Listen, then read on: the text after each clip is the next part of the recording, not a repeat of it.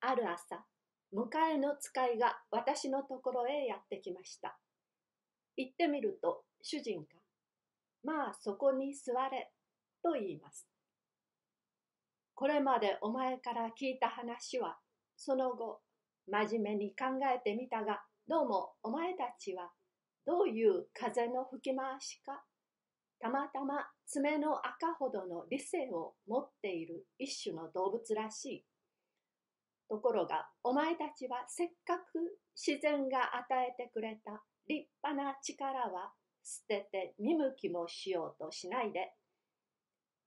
元から持っている欠点ばかりを増やそうとしている。わざわざ骨を折っては欠点を増やす工夫や発明をしているみたいなものだ。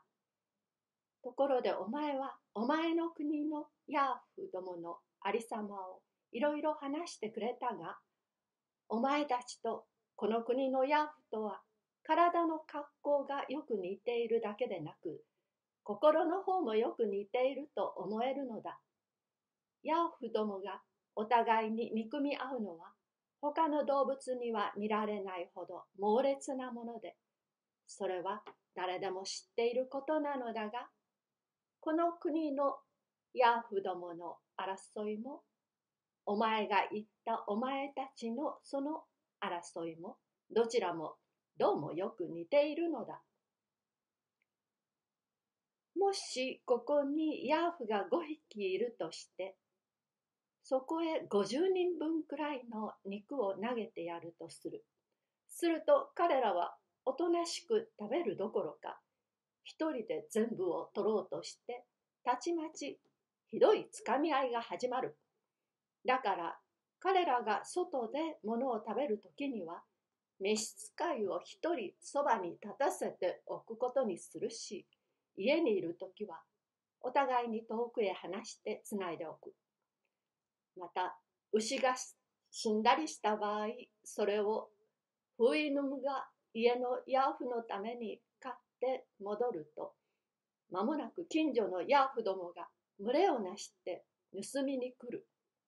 そしてお前が言ったと同じような戦争が始まる。爪で引っかき合って大怪我をする。ただ幸いなことにお前たちの発明したような人殺し機会はないので、めったに死ぬようなことはない。またある時は何の理由もないのに近所同士のヤーフどもが同じような戦争を始める。つまり近所同士で折もあらば冬を襲ってやろうと隙を狙っているのだ。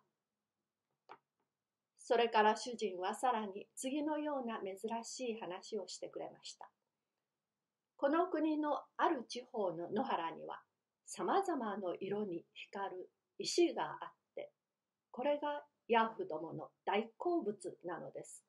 もしこの石が地面から半分ほど覗いていたりすると、ヤーフは何日でも朝から晩まで爪で掘り返しています。そして家に持って帰ると、それを小屋の中にそっと隠しておきますが、まだそれでも、もしか仲間に嗅ぎ出されはしないかと、ギョロギョロと目を見張っています。主人はどうしてまたこんな石をヤーフどもが大切がるのかさっぱりわからなかったのですが、一度試しにヤーフが埋めている場所からそっとこの石を取り除けておきました。すると、このさもしい動物は宝がなくなっているのに気づいて、大声で泣きわめき、仲間をすっかりそこへ呼び集めました。そしてさも哀れげに悲しんでいるかと思うと、たちまち誰彼の区別もなく、噛みついたり、ひっかいたり、大騒ぎをします。それからだんだん元気がなくなって、物も食べなければ眠りもしません。そこで主人はその石をまた元のところへ返してやりました。それを見るとヤーフはすぐ機嫌も良くなり元気になったということです。この光る石がたくさん出る土地に限って、ヤーフどもは絶えずその土地を争い合って、お互いに戦争します。2匹のヤーフが野原でこの石を見つけると、互いに睨み合って争います。そこへもう一匹のヤーフが現れて横取りすることもあるそうです。それからヤーフというやつは時々気が変になるらしく、ただ隅っこに引っ込んでしまい、